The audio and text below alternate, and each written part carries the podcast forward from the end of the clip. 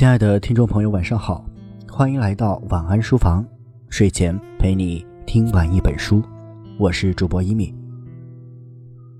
最近红白蓝事件的爆出，闹得沸沸扬扬，天人共愤。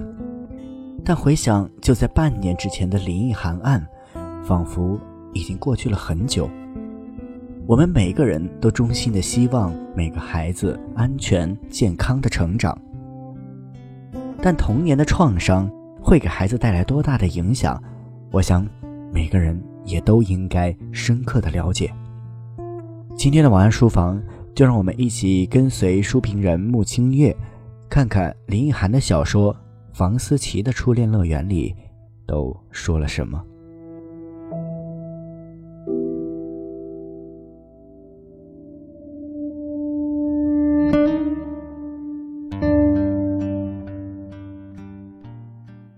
涵在访问视频里说：“这是一个关于女孩子爱上诱奸犯的故事。”没读这本书的时候，不太理解这句话。读过之后，明白了，这里的爱是不可磨灭的痛苦，夜里扰人的梦魇，终将走上灭亡的不归路。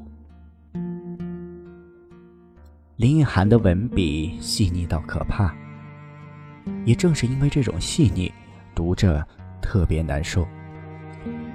房思琪一直用爱来麻木自己，如果是彼此相爱，那自己就不脏了吧？很多人无法认同这种观点。试问，只有十三岁的房思琪，她真的懂得什么是爱吗？她只是觉得自己脏了。自尊心让他无法向外人提起这件事。在评论里看到有人说：“为什么有了第一次性侵，还去第二次？”同样是因为自尊心，无法说出口的事情，只能用看似日常，才不会被别人发现自己脏了的秘密吧。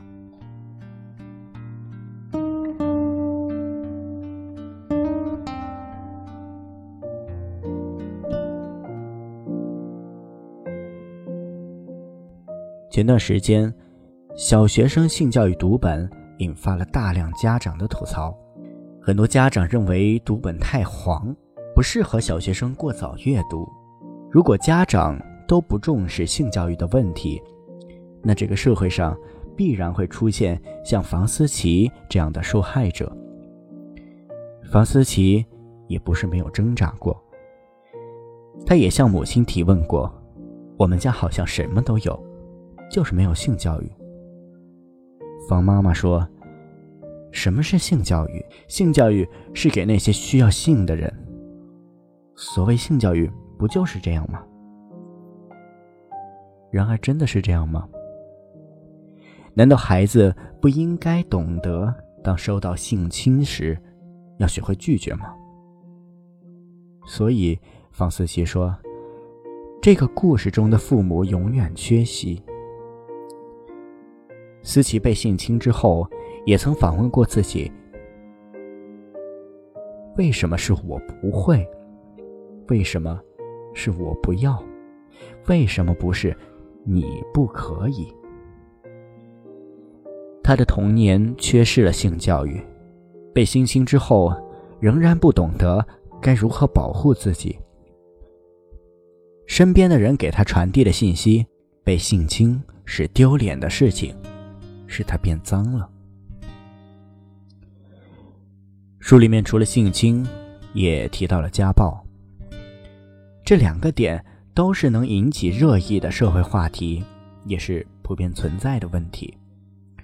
特别是在农村，女人的地位低下，家暴的事件屡见不鲜，也不会有人太把这当成一回事。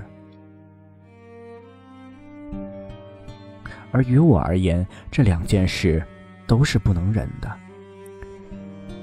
书里面有一段让我看到了很心寒：怡婷和伊文拿着思琪的日记本去找律师，想要控诉李国华，但律师说没有实际的证据，根本无法打赢这场官司，反而可能会反告，妨害名誉。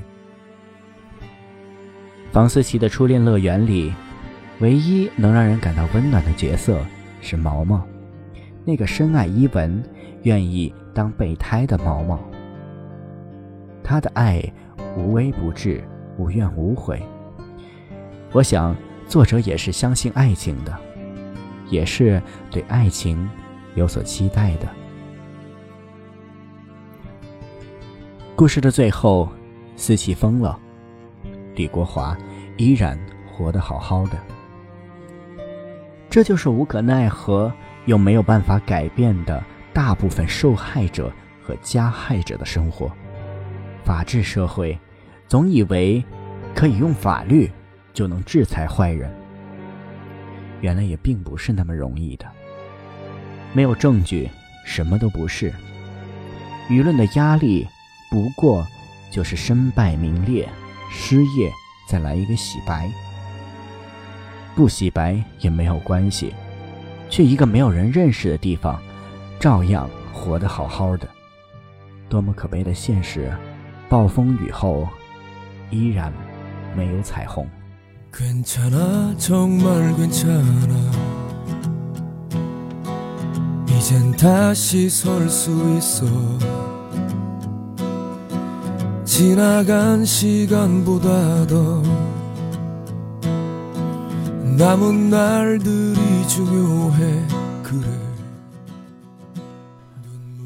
我们不能奢求能像韩国一样用一部电影改变什么。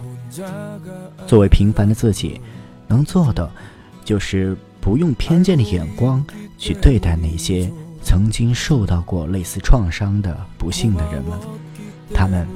并没有什么不同。今天的晚安书房内容就是以上这些。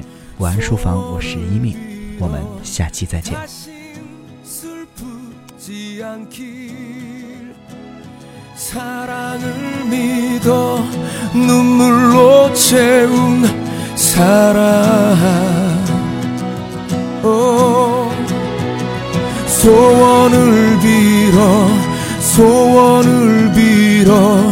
다신 아프지 않기